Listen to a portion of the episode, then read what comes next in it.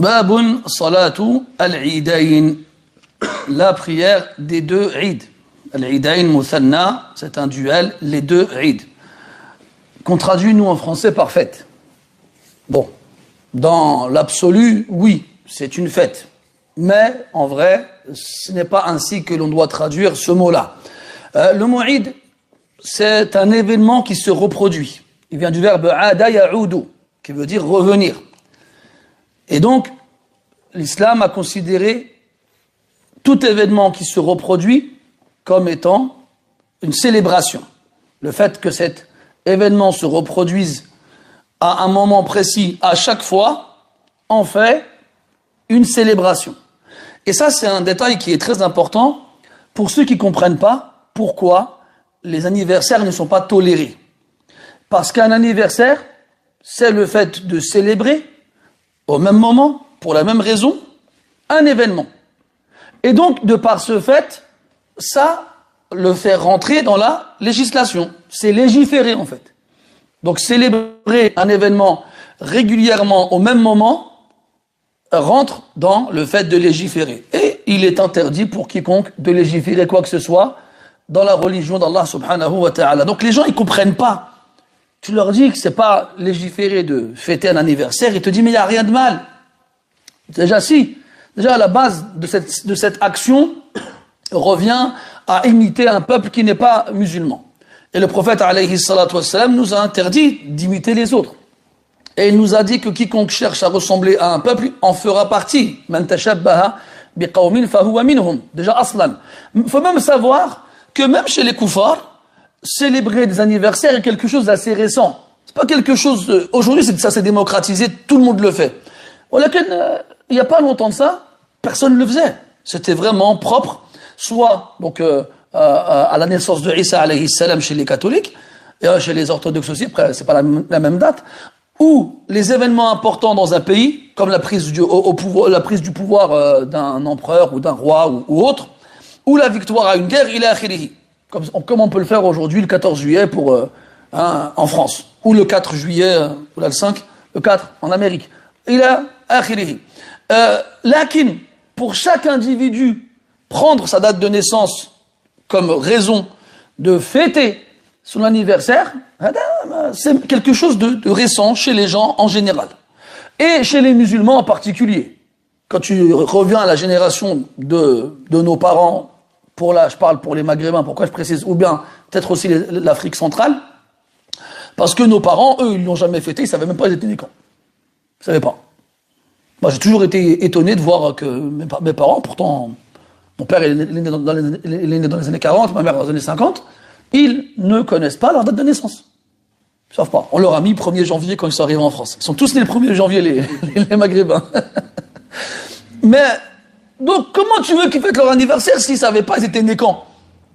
Puis on arrivé en France, à cette période où ça s'est démocratisé, et puis une ou deux générations plus tard, parce que nous aussi, quoi que non, si. Moi, personnellement, j'ai connu les anniversaires. Bon, moi, pour ma part, pas trop, mes frères et sœurs, si. Je vous expliquerai pas pourquoi. Mais dans tous les cas, ça a commencé à se, faire dans les familles maghrébines, la, la deuxième génération ou la troisième. Mais aujourd'hui, T'as des gens qui se disent religieux, parce qu'avant, les gens qui se disaient religieux, ils faisaient pas les anniversaires. Ceux qui les fêtaient chez les musulmans, c'était pas des gens qui se disaient religieux. C'est des gens, voilà, euh, pas vraiment de pratique, qui faisaient le ramadan et encore.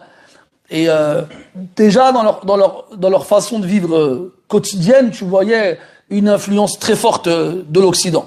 Donc, c'est normal que ça suive qu'ils fassent les anniversaires. Et d'ailleurs, je finirai là-dessus, généralement, tu remarquais que les gens qui fêtaient les anniversaires chez les musulmans, à pratique religieuse faible, pour, pour pas dire inexistante, fêtaient aussi Noël.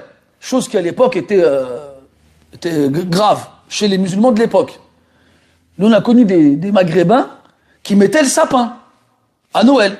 C'est-à-dire que c'était des gens qui te faisaient comprendre qu'ils n'avaient pas de pratique religieuse, quoi. Nous, on s'en fiche, on fait les anniversaires, on fait, on fait Noël. Tu vois, il y avait une logique dans leur euh, pratique, ils se, se considéraient pas comme religieux et ils n'appliquaient rien du din et ils appliquaient tout du reste. Aujourd'hui, on s'est retrouvé avec une nouvelle génération de gens qui se disent religieux. C'est des femmes avec des hijabs, des hommes avec des barbes, quoique, et qui disent non, qui revendiquent. C'est-à-dire, c'est même pas seulement, ils vont le faire euh, en privé euh, sans attirer l'attention. Non, ils revendiquent la licéité de la chose. Alors que c'est une chose qui n'existe pas dans les livres de fiqh. Pourquoi? Parce qu'elle n'a jamais été pratiquée ni chez les musulmans ni chez les koufars. Et après, ils vont te dire, il n'y a pas de dalil. Mais c'est normal qu'il n'y ait pas de dalil, parce que ça rentre dans, un, dans une généralité. Ces gens-là, ils veulent un dalil pour tout. Mais ils n'ont pas compris que dans notre législation, il existe des généralités qui englobent tout ce qui rentre dans cette généralité-là. Et si on en avait besoin d'un dalil pour tout, on n'aurait pas un mushaf, un Coran avec 114 sourates, 6300 et quelques versets, et qui tiendrait dans un volume. Mais on aurait dix fois plus. Au minimum. Donc il faut rester cohérent. Le fait que la, révélation qui a été faite au prophète suffise pour toute l'humanité jusqu'à la fin des temps, c'est parce qu'Allah Ta'ala a mis des, façons de légiférer qui s'adaptent à toutes les époques et à tous les lieux. Les généralités, les spécificités, les règles, le qiyas, l'analogie et ainsi de suite.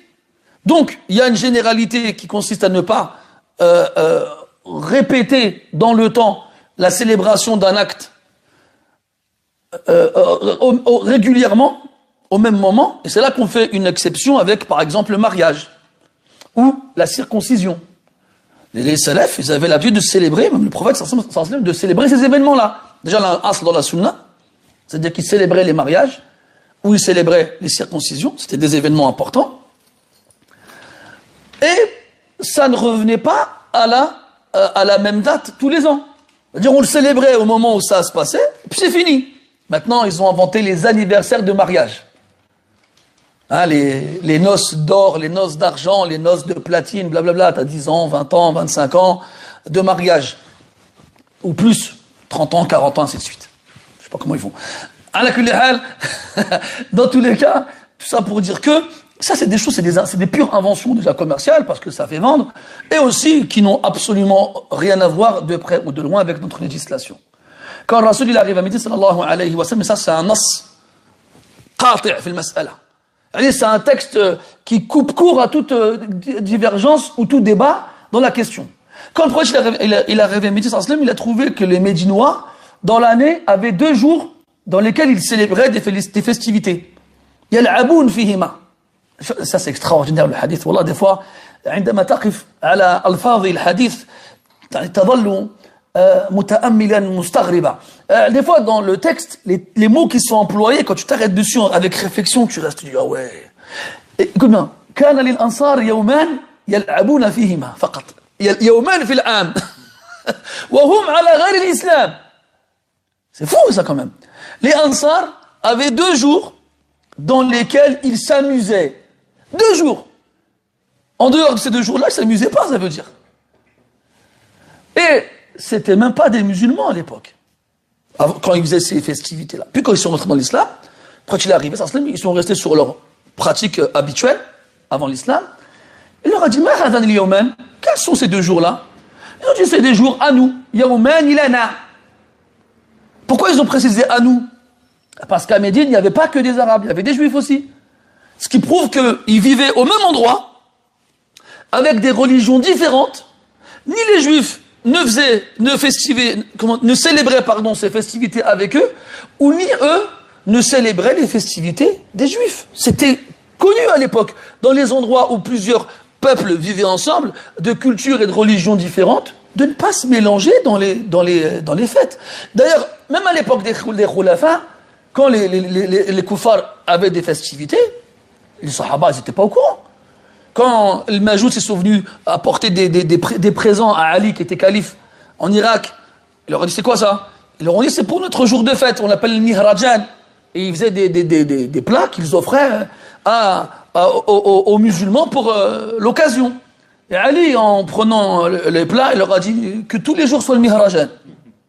Là, c'est pour ceux qui nous disent pas manger de croissants, parce que le premier qui a fait des croissants, l'Autriche, l'islam, le croissant, l'empire, ottoman, on faut pas manger des bûches, parce que les premiers qui ont fait des bûches, les Scandinaves, blablabla. Non, arrêtez de dire n'importe quoi. Laissez-nous manger des bûches, des croissants, barakallah C'est grave bon en plus. Bref. Donc, on revient au hadith. Rasul leur a dit, Allah qad abdalakuma bi khayrin minhuma. Allah il vous les a remplacés par ce qu'il y a de mieux que Eid al-Fitr ou Eid al-Adha. Vous les remplacés, khlas. Vous les gardez pas, vous les enlevez, ces, ces, ces fêtes-là. Vous les enlevez. Donc là, tu as la différence entre un peuple qui a des fêtes et qui, en rentrant dans l'islam, doit les enlever. Et, et, et, nous, qui sommes musulmans, qui n'avons pas ces fêtes-là, et qui les avons rajoutées. Et avec tout ça, il vient, il te dit, il te fait des fêtes, il te fait des émissions, où il te dit, non, il n'y a pas de mal à fêter les anniversaires. C'est fou quand même. Et, c'est fou comment la, réflexion scientifique elle, elle, a disparu même de ceux qui prétendent avoir de la science. Parce que quand je vous parle de cette argumentation-là, c'est des gens avec des costumes bien repassés qui passent dans des émissions de soi-disant chaînes islamiques euh, à grande échelle. C'est pas des chaînes YouTube comme toi et moi on peut en faire où il y a 300, 400 vues et on est content. Non, c'est des chaînes qui passent à la télé, qui passent sur inter qui passent euh, dans la parabole et qui sont suivies par des millions de personnes. Et il est en train de te dire, il n'y a aucun mal à fêter les anniversaires. Mais comment t'es arrivé là, toi, en fait? Qui t'a choisi toi pour t'asseoir là et pour parler aux gens de ce du halal et du haram? D'ailleurs, moi, je vous, mets au défi de vous asseoir devant une émission, j'ai déjà fait, ça dure une heure et, une heure et demie, et de, de faire la, la, la, proportion de, du, du, mot euh, haram dans son émission. Ah, quasi, quasi inexistant, quasi. Donc toute fête que l'on célébrera régulièrement, au même moment, pour la même occasion, c'est une bid'a. C'est une bid'a, là, il y a chose. C'est bid'a parce que le fait de le célébrer au même moment pour la même raison tout le temps en fait une législation. Et comme elle n'est pas légiférée, c'est une bid'a, c'est la définition type et même de la, de la bid'a. Très bien. Fermons la parenthèse. Salatul Eidain.